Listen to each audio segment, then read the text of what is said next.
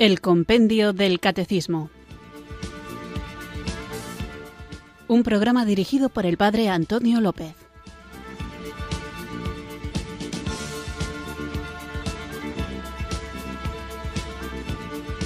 Muy buenas tardes, queridos oyentes de Radio María. Recibido un cariñoso saludo desde Irurzun, en Navarra, quienes sintonizáis una tarde más esta emisora que cambia vidas, esta Radio de la Virgen, Radio María, para escuchar el programa El Compendio del Catecismo, nuestro programa diario de formación en el que vamos repasando, saboreando despacito cada una de las preguntas y respuestas de este librito maravilloso que seguro que ya todos tenéis, que es el Compendio del Catecismo, una herramienta necesaria para saber conocer nuestra fe y si la conocemos podremos vivirla bien y si la conocemos y la vivimos podremos compartirla adecuadamente y cuando sea necesario podremos también defenderla.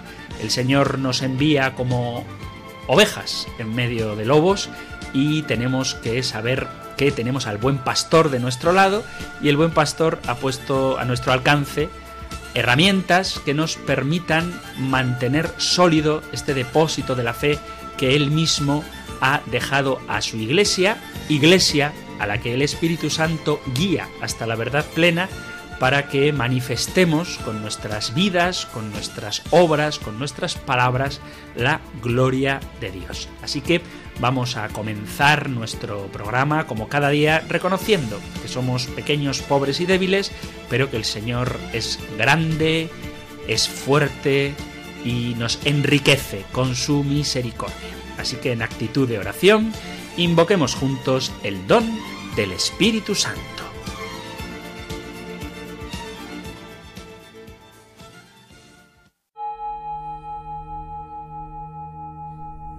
Espíritu, ven Espíritu, ven Espíritu.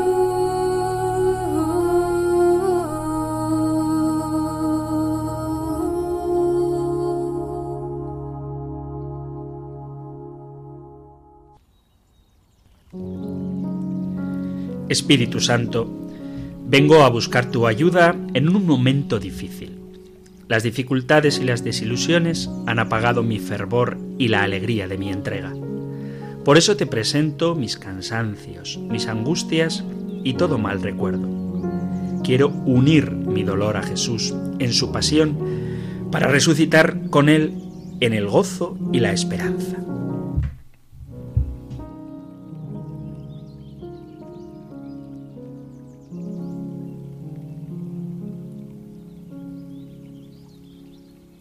Mi Dios, en ti hay infinita alegría, alegría que desborda y se derrama luminosa en cada criatura. El mundo entero es un canto de gozo que brota de tu exceso de amor. Muéstrame, Señor, la belleza y la bondad de las cosas pequeñas, allí donde habita un remedio para mis tristezas. Te doy gracias por el agua, la luz, los colores, la voz de mis amigos, las manos, el cielo, la sangre que corre intensamente y me mantiene vivo, el aire y cada simple regalo cotidiano. Te doy gracias porque de alguna manera siempre puedo hacer algo bueno por este mundo. Ayúdame a vivir el gozo de la generosidad, la alegría de hacer feliz a otro, el sueño de hacer el bien. Dame el don de la magnanimidad para buscar siempre algo más en la vida Despierta en mi interior, Espíritu Santo, un intenso amor al Padre Dios, para que busque tu gloria con el corazón ardiente, para que me goce en su amistad y repose en tus brazos cada noche.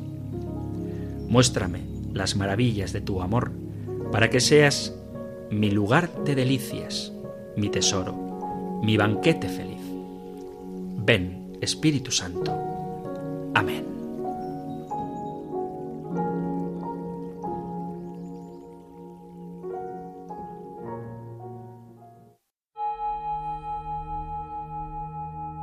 Ven Espíritu, ven Espíritu, ven Espíritu.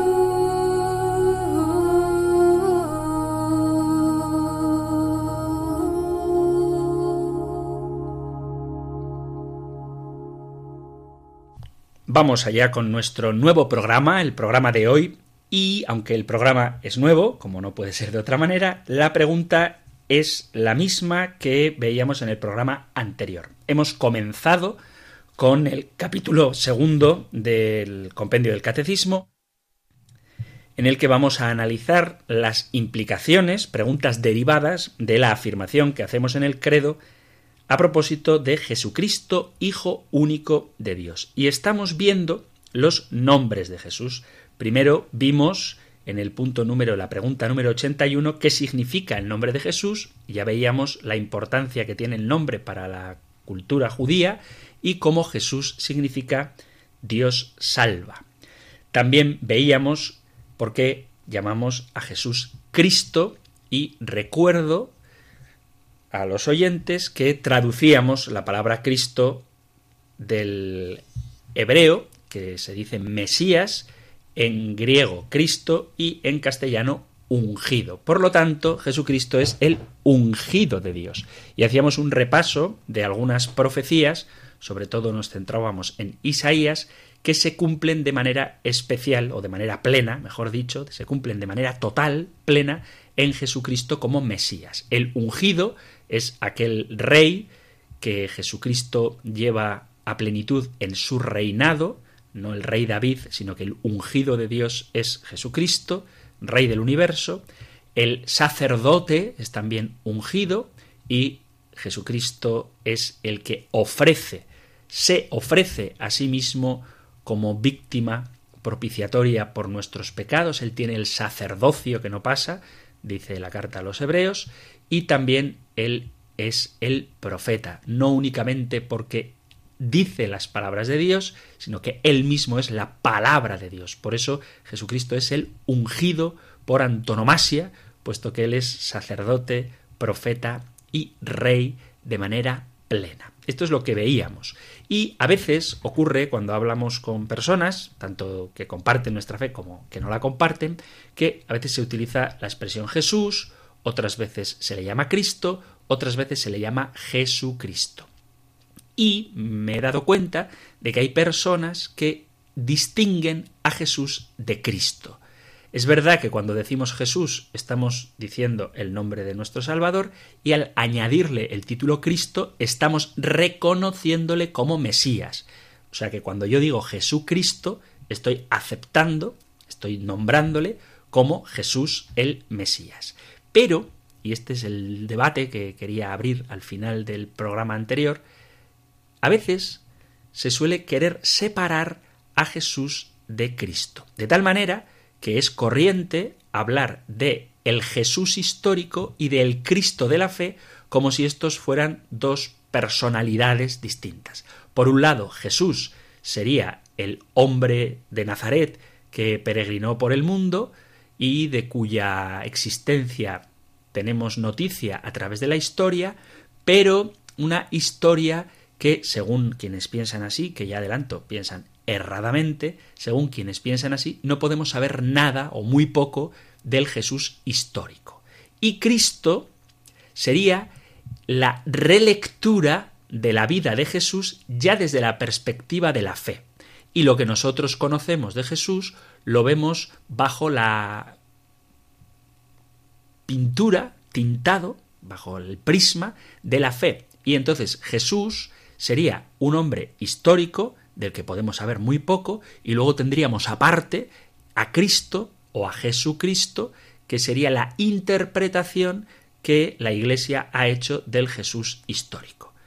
¿Es legítimo separar al Jesús histórico del Cristo de la fe? ¿Son diferentes aquel hombre histórico, repito, que peregrinó por las tierras de Galilea, de aquel a quienes nosotros adoramos como Dios hecho hombre? ¿Se puede legítimamente distinguir al Jesús histórico del Cristo de la fe? La respuesta es que no. No podemos creer que nuestra fe se sostiene en algo que dista, que se separa, que se distancia de la historia. La fe cristiana, la fe católica, es una fe eminentemente histórica. Y esto es algo que tenemos que tener siempre presente a la hora de meditar, de reflexionar sobre algunos de los aspectos de la vida de Jesús.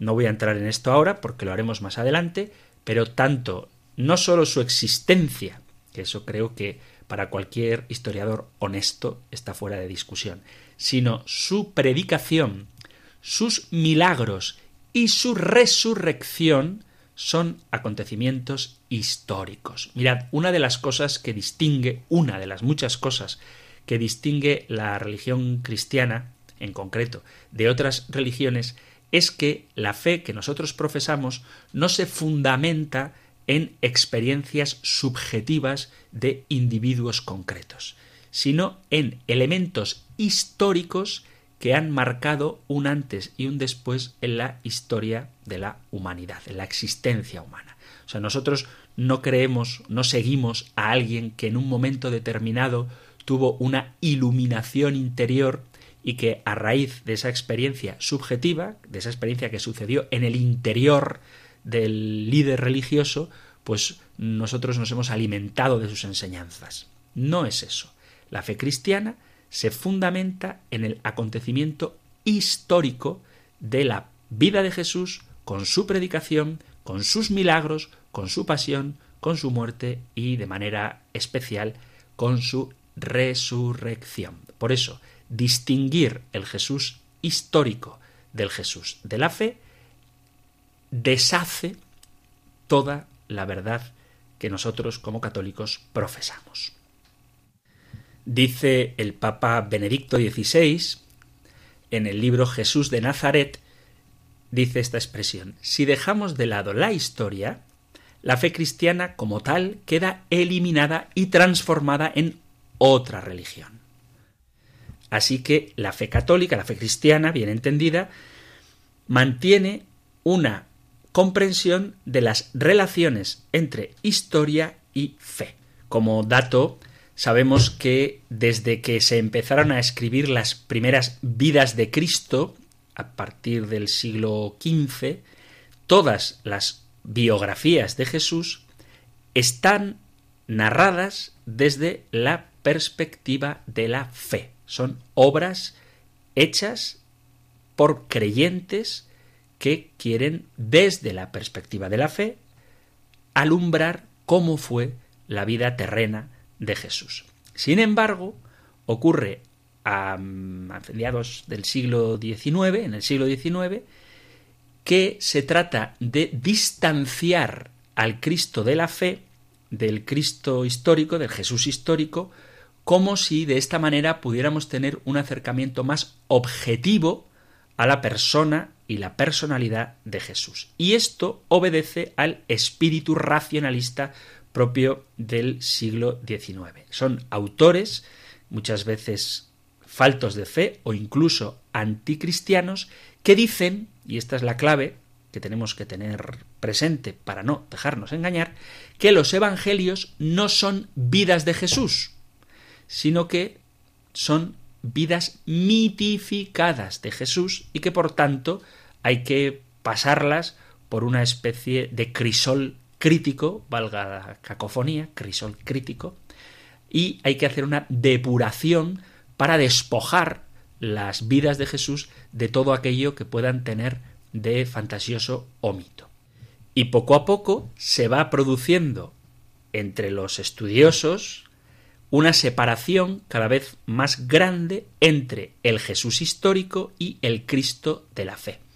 Hay un teólogo, que seguramente a muchos os sonará, que se llama Rudolf Bultmann, que es el que amplía esta grieta entre Jesús histórico y el Cristo de la fe. De tal manera que cada vez más se iban alejando el uno del otro.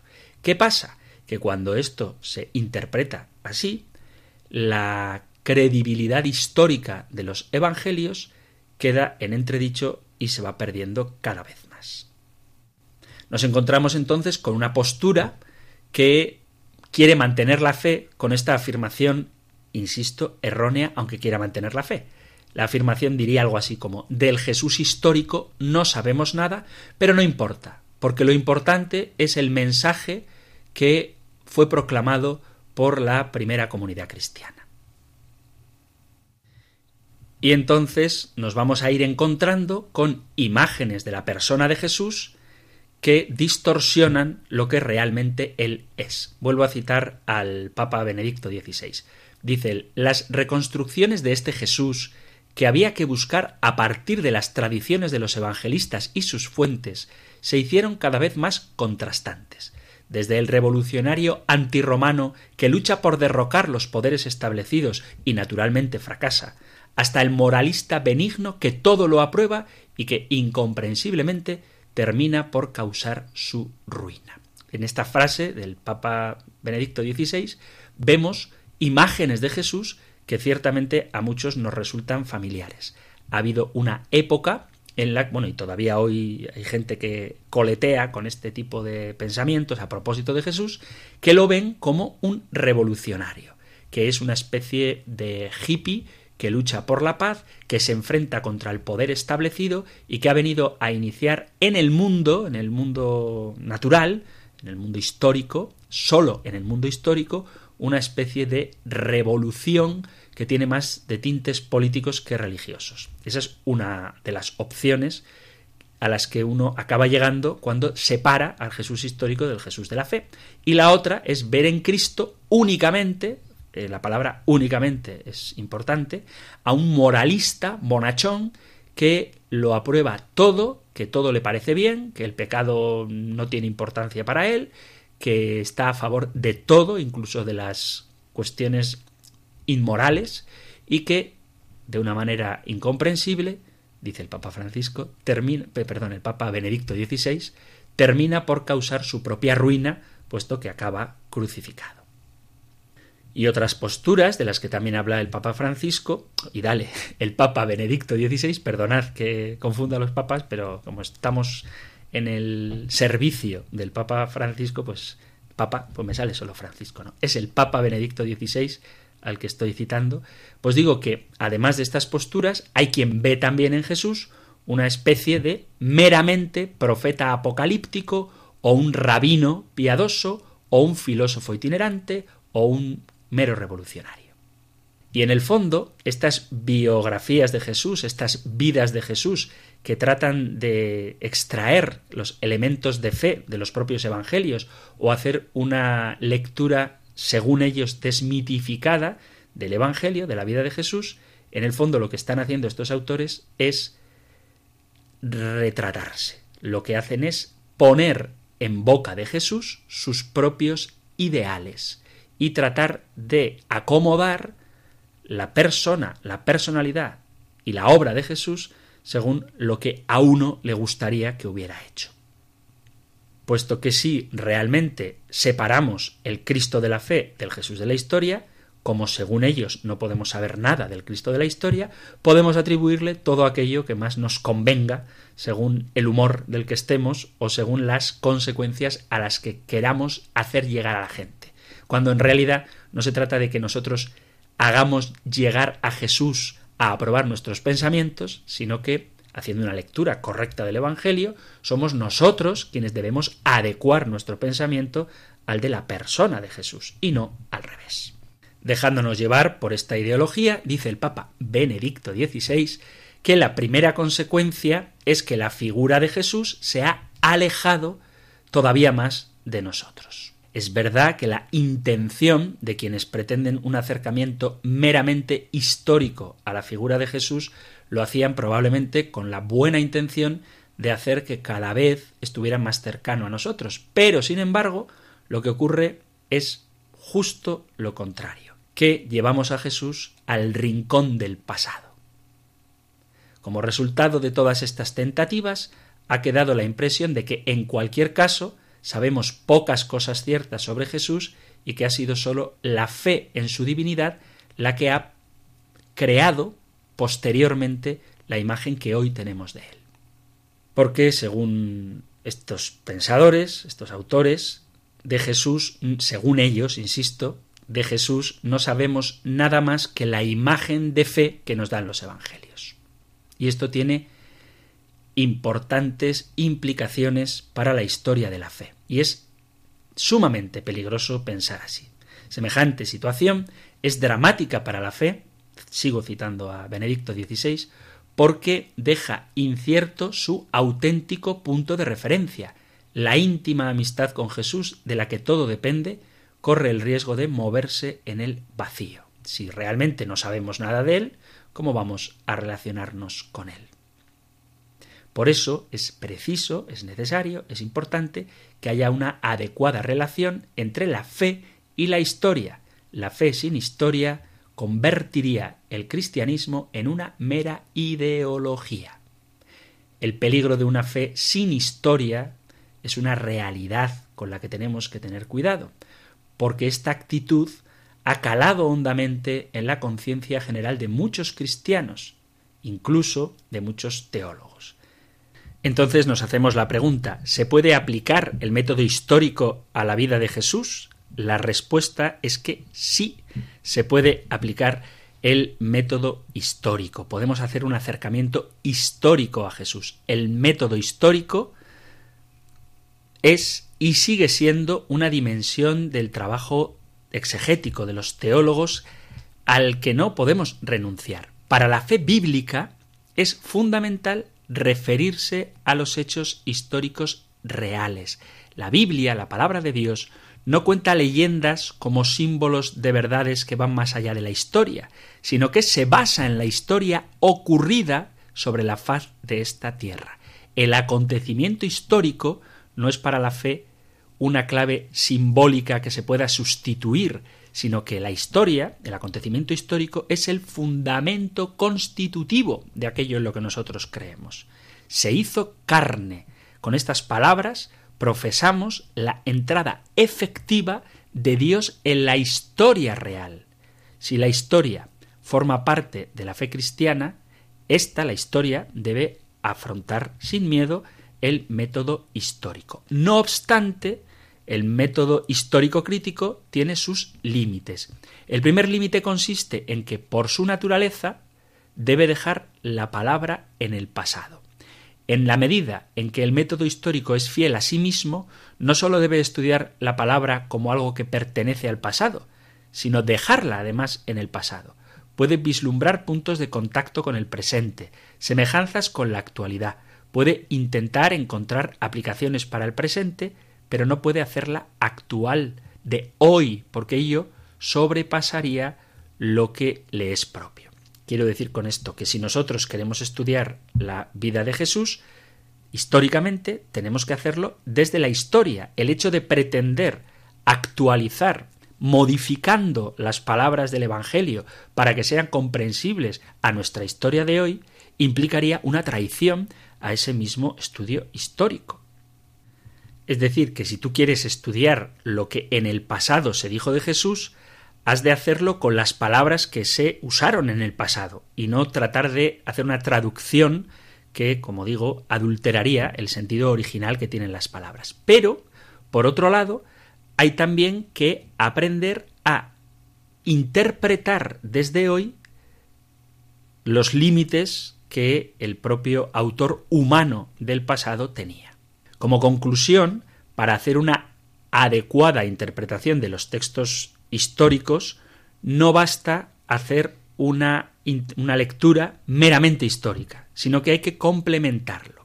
¿Y cómo se complementa? Pues en primer lugar, aludiendo a la unidad de la escritura y con ello a la importancia que tiene el canon como método para una auténtica comprensión de cada pasaje individual para entender, hablábamos de ello programas atrás, la analogía de la fe. Para entender un texto no tengo que ceñirme únicamente a lo que dice ese texto, sino que tengo que averiguar o tengo que profundizar en qué dice todo el contexto de la Sagrada Escritura. Y hay que tener en cuenta también el papel de la inspiración, la inspiración del Espíritu Santo. ¿Por qué? Pues porque la inspiración está relacionada también con el proceso histórico. El autor sagrado no habla como un individuo aislado, no habla como un sujeto privado encerrado en sí mismo, sino que habla en una comunidad viva y para una comunidad viva. Y esto significa que está en movimiento histórico vivo, que ni él ni la comunidad han construido. sino que actúa con una fuerza que viene de lo alto, que es el Espíritu, que inspira estas escrituras. Por lo tanto, hay que partir de una serie de presupuestos. Frente a la actitud de sospecha hacia los textos bíblicos, hay que fiarse de las fuentes canónicas sobre Jesús. La figura de Jesús es el fruto de la aplicación de un método basado en la confianza hacia estos textos, que es más lógica desde el punto de vista histórico y más comprensible que las reconstrucciones que hemos conocido últimamente. Para leer la Sagrada Escritura, ya hablábamos de esto, es necesario hacerlo dentro de la tradición que es la que ha dado pie, la que ha dado fruto, la que ha canonizado estas Sagradas Escrituras.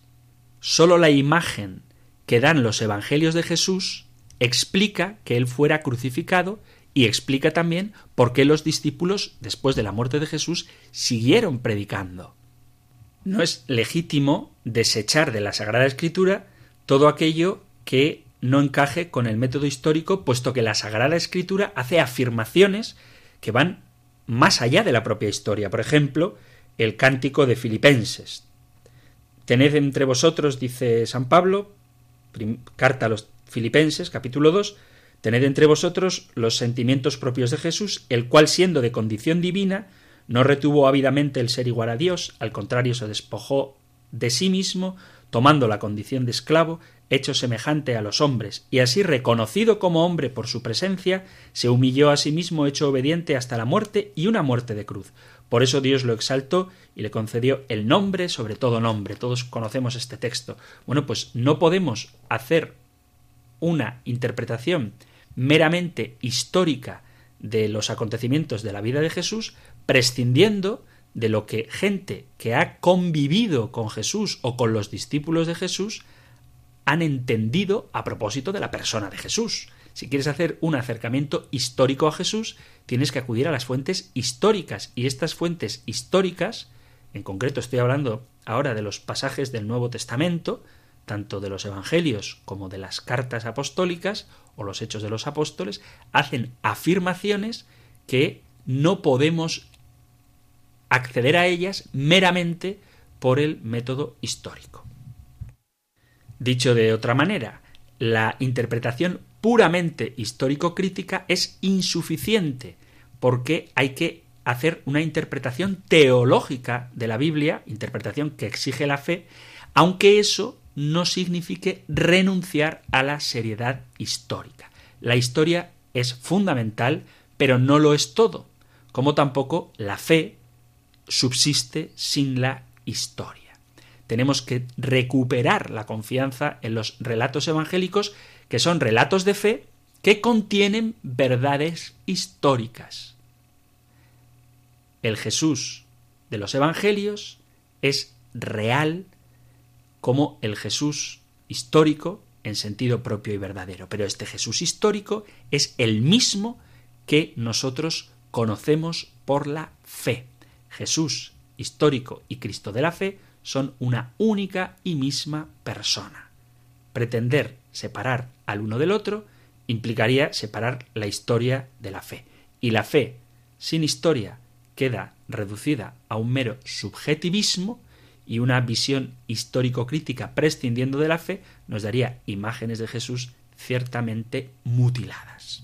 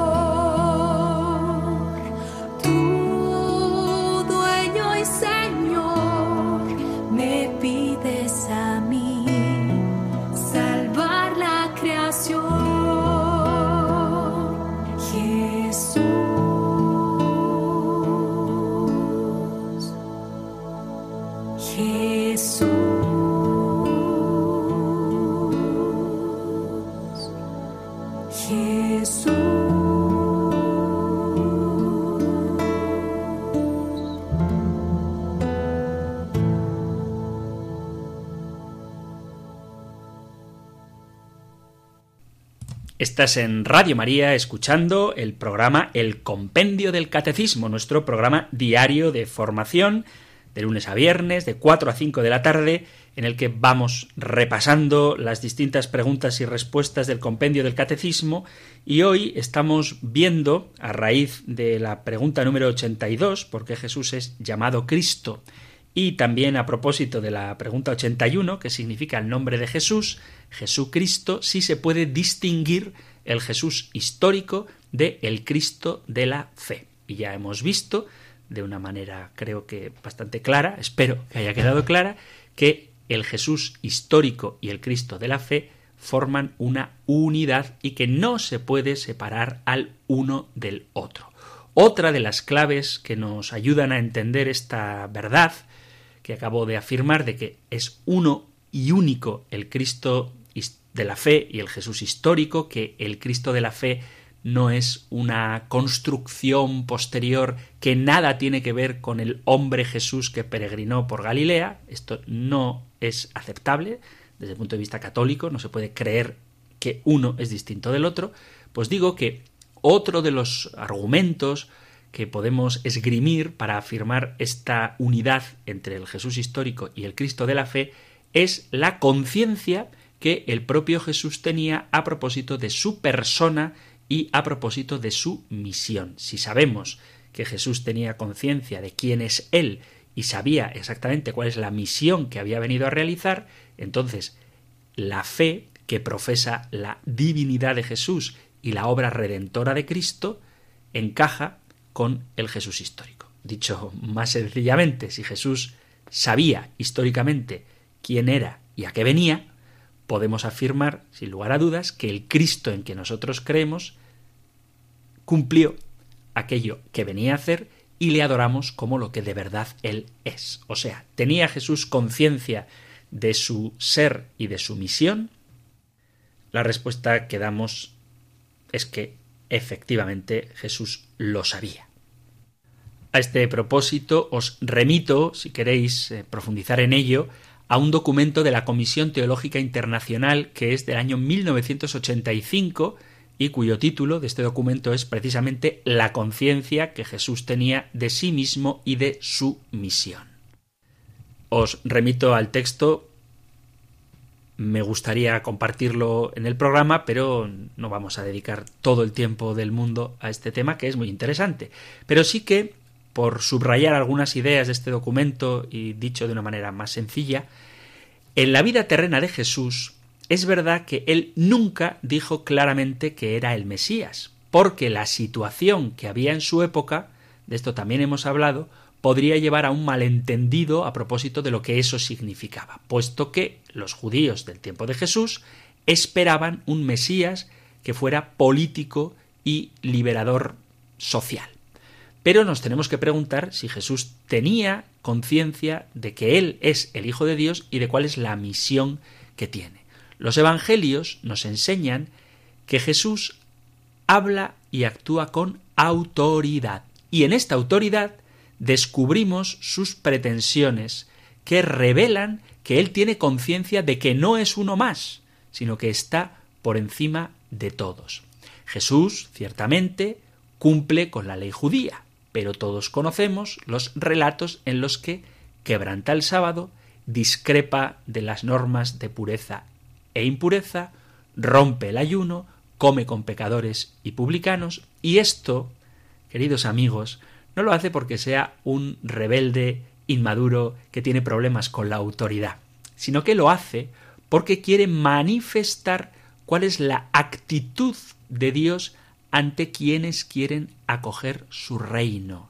Él está manifestando esa misericordia de Dios de la que Él es encarnación para con los que necesitan una vida nueva. En su predicación, Jesús no habla como un profeta, sino que habla con autoridad. Acordaos en el Sermón de la Montaña, en el capítulo 5 de San Mateo, que repite varias veces la expresión se os ha dicho, pero yo os digo, o yo os digo, él se pone como autoridad, no cita otras fuentes de autoridad para hacer valer sus palabras, sino que él mismo es la autoridad. Es como si, imaginaos, ¿eh? el, escándalo que produciría si yo dijese algo así la Biblia dice tal cosa, pero yo os digo tal otra. O el Papa ha dicho tal cosa, aunque hay gente que, en fin, que hace esta locura.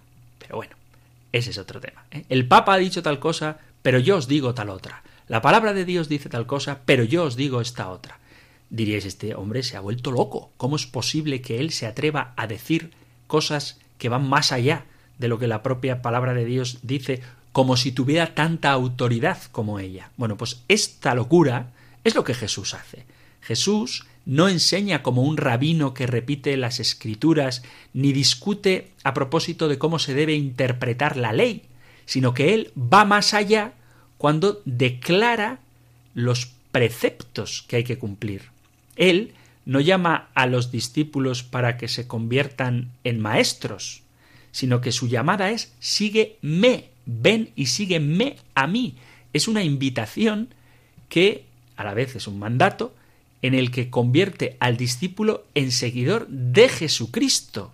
Nosotros, los sacerdotes y todos los que nos dedicamos a la predicación, a la enseñanza, a la catequesis, tenemos que orientar a la gente que nos escucha a que sigan a Jesús. Sería una necedad y una torpeza, aunque vuelvo a insistir, hay gente que a lo mejor lo hace también, que dijera, bueno, tú sígueme a mí. No, tú no me tienes que seguir a mí, tú tienes que seguir a Cristo. Bueno, pues los rabinos de la época de Jesús lo que hacían era predicar la palabra de Dios, la Torá, ¿eh? el Antiguo Testamento, bueno, tenían el Nuevo.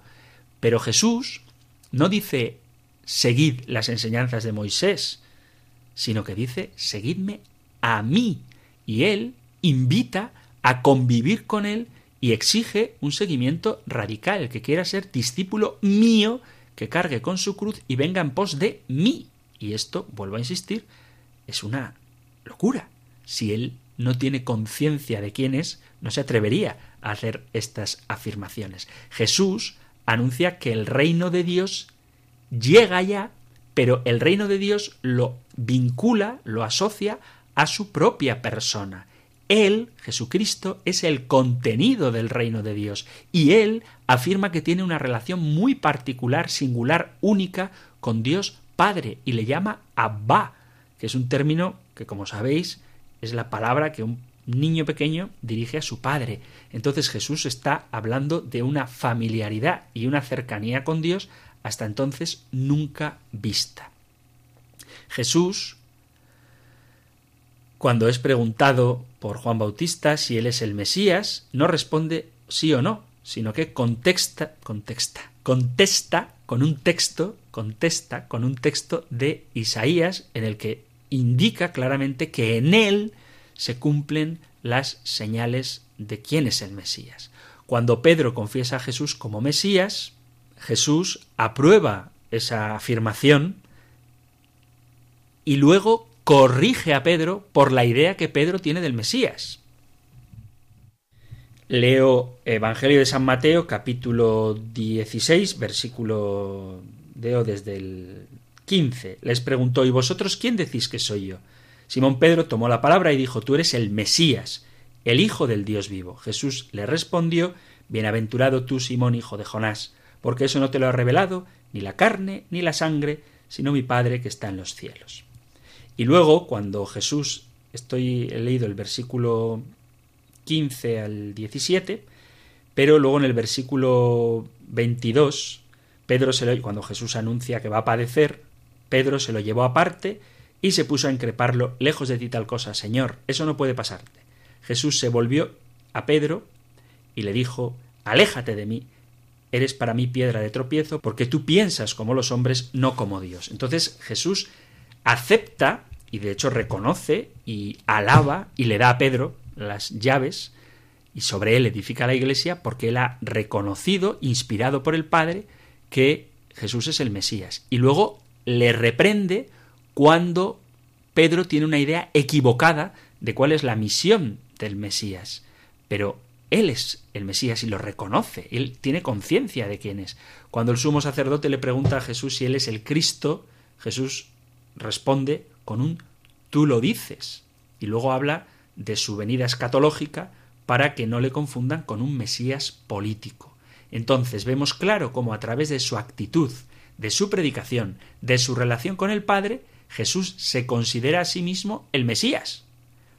Si no lo dice explícitamente, es para no crear equívocos con respecto a la idea que del Mesías tenían los judíos. Entonces él lo que hace es aclarar el sentido de su mesianismo, cuando otros se lo reconocen. Pero vemos que Jesús tiene conciencia, tiene poder, tiene autoridad, tiene una autoconciencia de que Él no es como los demás. Y si quieres hacer un estudio histórico de Jesús, no puedes prescindir de estos relatos históricos que son las fuentes de las que bebemos para conocer lo que Jesús dijo, lo que Jesús hizo, que está estrechísimamente vinculado a quién Jesús es y cuál es su misión.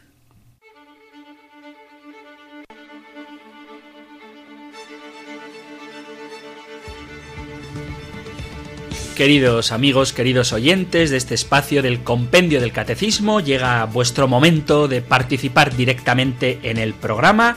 Sabéis que podéis hacerlo llamando por teléfono para entrar en directo y formular vuestras preguntas o vuestras dudas o vuestros testimonios o cualquier cosa que queráis aportar a través de esta radio de la Virgen, de Radio María, que quiere estar muy cerca de sus oyentes y por eso ha dispuesto el teléfono 91 005 94 19 91 005 94 19. Además, si queréis podéis también dejar un mensaje por WhatsApp Puede ser un audio, un texto, lo que más os guste, al 668 594 383 668 594 383 o un mensaje de correo electrónico a la dirección compendio arroba radiomaria.es compendio arroba radiomaria.es, correo electrónico, WhatsApp solo para mensajes 668 594 383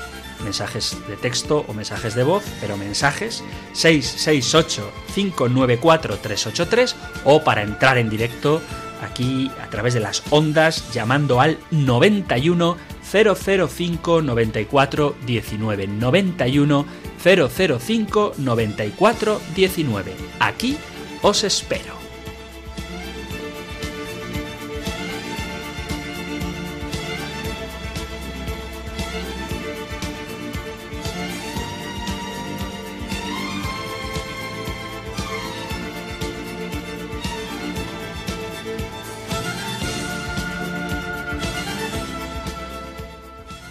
Queridos amigos, queridos oyentes de Radio María y del Compendio del Catecismo, ya tenéis a vuestra disposición el teléfono 910059419, dispuesto para recibir vuestras llamadas y saludamos desde Sevilla a nuestra amiga Julia. Hola Julia, muy buenas tardes. Buenas tardes, Padre Antonio. Este, estoy como siempre mm, oyendo su explicaciones y le doy muchas gracias porque es que todas las tardes estoy como pendiente de esto.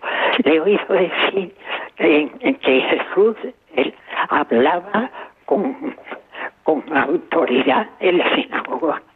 Pero, pero también, también decía el Señor que él no venía a abolir la, a la ley, sino darle plenitud. Y eso, un poco de flexibilidad a, a su posición, a su argumento. Digo yo, sí, corríjame si es que me equivoco. Muchísimas gracias, Padre. Pues muchas gracias, Julia, por tu comentario. No, no, nada que corregir. El Señor ha venido a dar plenitud a la ley, efectivamente. Muy bien.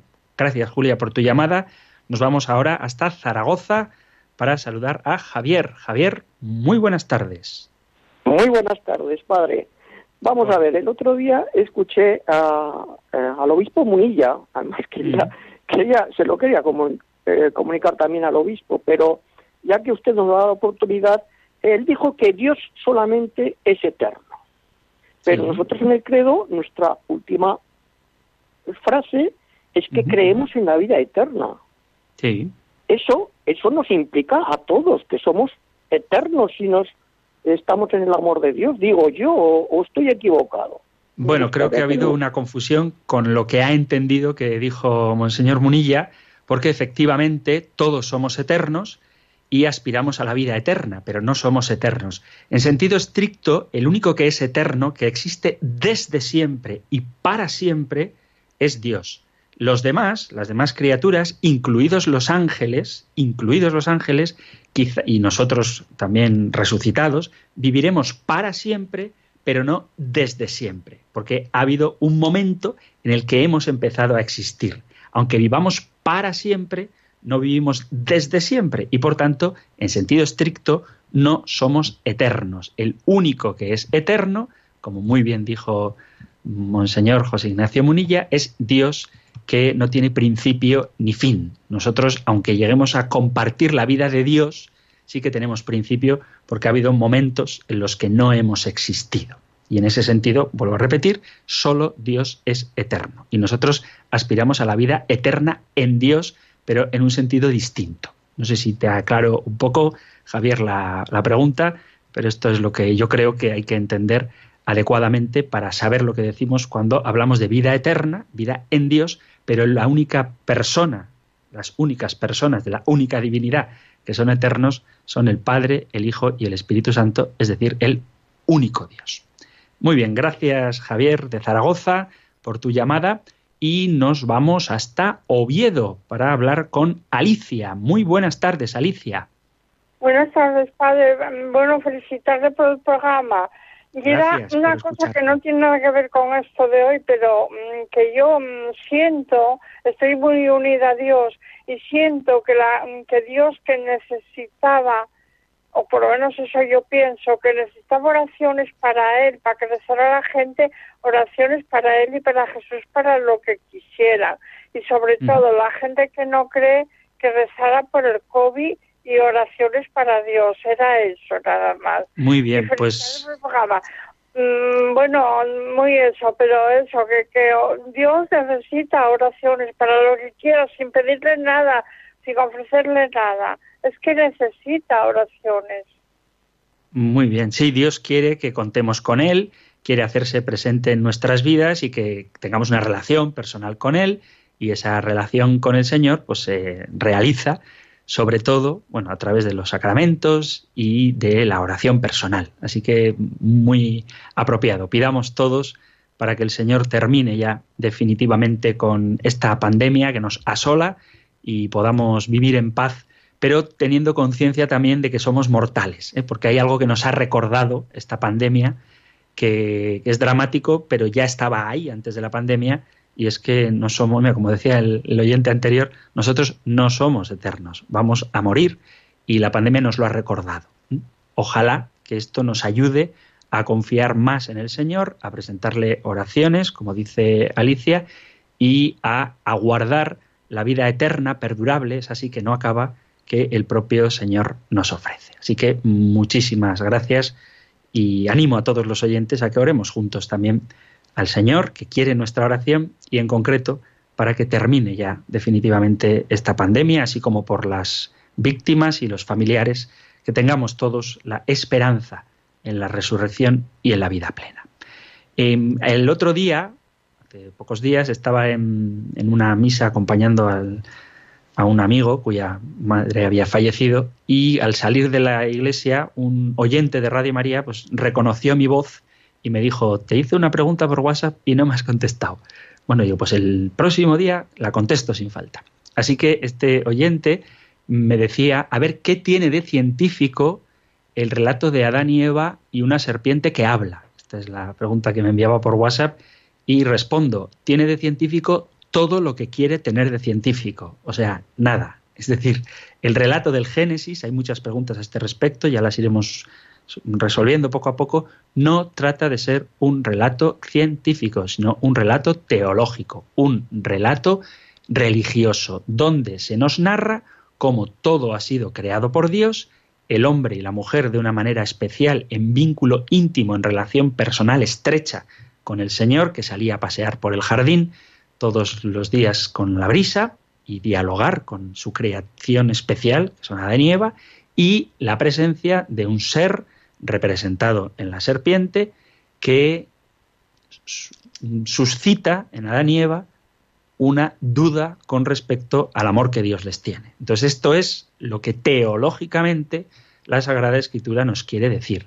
A nivel biológico, a nivel científico, no es la intención del autor sagrado hablar del origen científico del ser humano, ni de la serpiente, ni de que los hombres, que los animales hablen sino que trata de expresar una verdad teológica, y es que por el demonio es que entró la muerte en el mundo. Así que la intención que tiene de científico, pues toda la intención que tenía, ninguna. ¿eh? No es un libro científico. Y nos podemos volver locos si tratamos de buscar una explicación científica cuando la intención del autor no es esa. Así que, y otra pregunta sí que voy a contestar rápidamente de otro oyente que dice mi bueno, dice el nombre, pues lo leo. Hola, buenos días, mi nombre es Isabel, me gusta su programa, muchas gracias, lo escucho todos los días, me gustan sus comentarios, explicaciones, pero me gustaría que aclarara una frase. No podemos dejar dejarnos llevar de lo que sale del corazón. Dios habita en el corazón de todo ser humano. En Mateo 15 dice ella, este pueblo, su corazón está lejos de mí. Entiendo la añoranza de Jesús por el corazón del hombre y en la carta a los romanos, nada bueno habita en mi carne, no hago el bien que quiero, sino que obro el mal que no quiero. Advierto otra ley en mis miembros que lucha contra la ley de mi razón y me esclaviza la ley del pecado que está en mis miembros. Y luego dice ella, hay una contradicción en el hombre, sí. Es verdad, y bueno, acaba preguntando que qué es el corazón del hombre. Bueno, resumiendo mucho, el corazón del hombre es la parte más íntima del hombre. El, corazón del hombre es la intimidad, la esencia por así decir, del hombre. Entonces, cuando la Biblia habla del corazón del hombre, obviamente no se refiere a la víscera, sino que se refiere a lo más íntimo que hay en el ser humano. Espero que la explicación sirva, es muy rápida, pero Se acaba nuestro tiempo, queridos amigos, así que terminamos con la bendición. El Señor te bendiga y te proteja, el Señor ilumine su rostro sobre ti y te conceda su favor, el Señor te muestre su rostro y te conceda la paz. Muchísimas gracias por estar ahí, gracias por escuchar el compendio y si queréis volveremos a encontrarnos en un próximo programa. Un abrazo.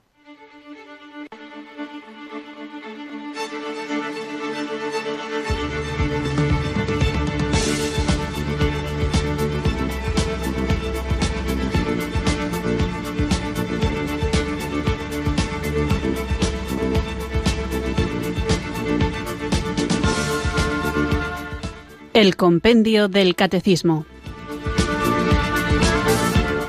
Un programa dirigido por el Padre Antonio López.